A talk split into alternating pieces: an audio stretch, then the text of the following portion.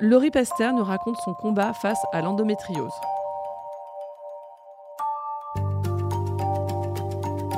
Simone Story. Simone Story. Simone Story. Simone Story. La parole donnée à celles et ceux qui font bouger les lignes. J'ai loupé des rencontres avec, euh, avec des réalisateurs, avec des producteurs, parce que j'avais très très très très mal et que j'étais pas du tout dans la conversation et que j'étais là sans être là en fait. Donc euh, je sais qu'il y a des rôles qui, que j'ai pas eu à cause de ça. J'ai euh, commencé à avoir des douleurs d'endométriose euh, assez tard. Je devais avoir une trentaine d'années. Tout simplement parce que j'avais décidé d'arrêter ma, pilule à ce moment-là. On entendait tout plein de choses sur, sur les pilules et tout, et ça m'avait un, peu, euh, un peu fait flipper. Donc j'ai eu des règles plus abondantes. Et donc euh, à ce moment-là, la maladie, les, mes nodules se sont beaucoup plus propagés.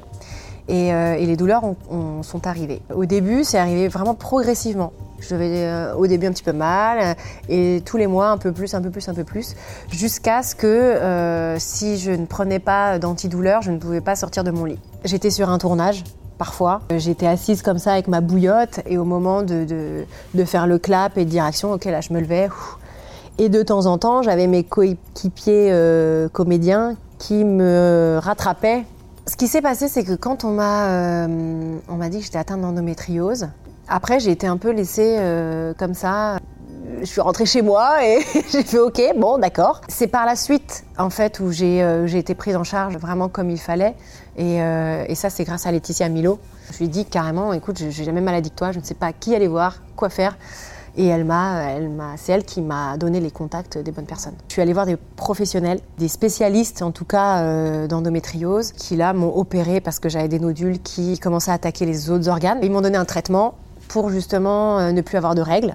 Sauf que bon, pour tomber enceinte, c'est pas forcément évident. Quand on a eu envie euh, d'avoir un enfant, la seule chose à faire en premier, c'est justement d'arrêter ce traitement-là. Donc les règles reviennent. On a essayé pour que je tombe enceinte naturellement mais euh, on ne pouvait pas euh, essayer trop longtemps parce que bah, avec les règles, la maladie se propage. C'est dangereux en fait. On a essayé quelques mois et puis comme on voyait que, bah, ça, ça, ne prenait pas, je tombais pas enceinte, avec les médecins, on a décidé de, de faire une FIV. Parce que si j'essayais encore trop longtemps, là, la maladie, elle se propageait encore plus. Les douleurs sont revenues après mon accouchement, mais vraiment de plus belle.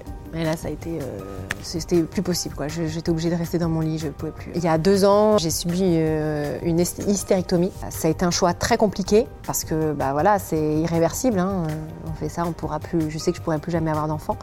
Mais en tout cas, je n'ai plus de douleur. On a encore un peu de mal à croire les femmes qui ont mal.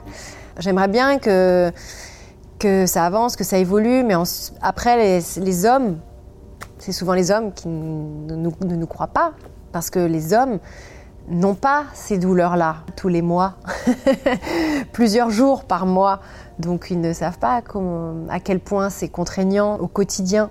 Il faut faire bouger un peu la mentalité des, mecs. Aujourd'hui, qu'on en parle ouvertement, c'est euh, un grand pas, quoi. Il faut, il faut qu'on continue.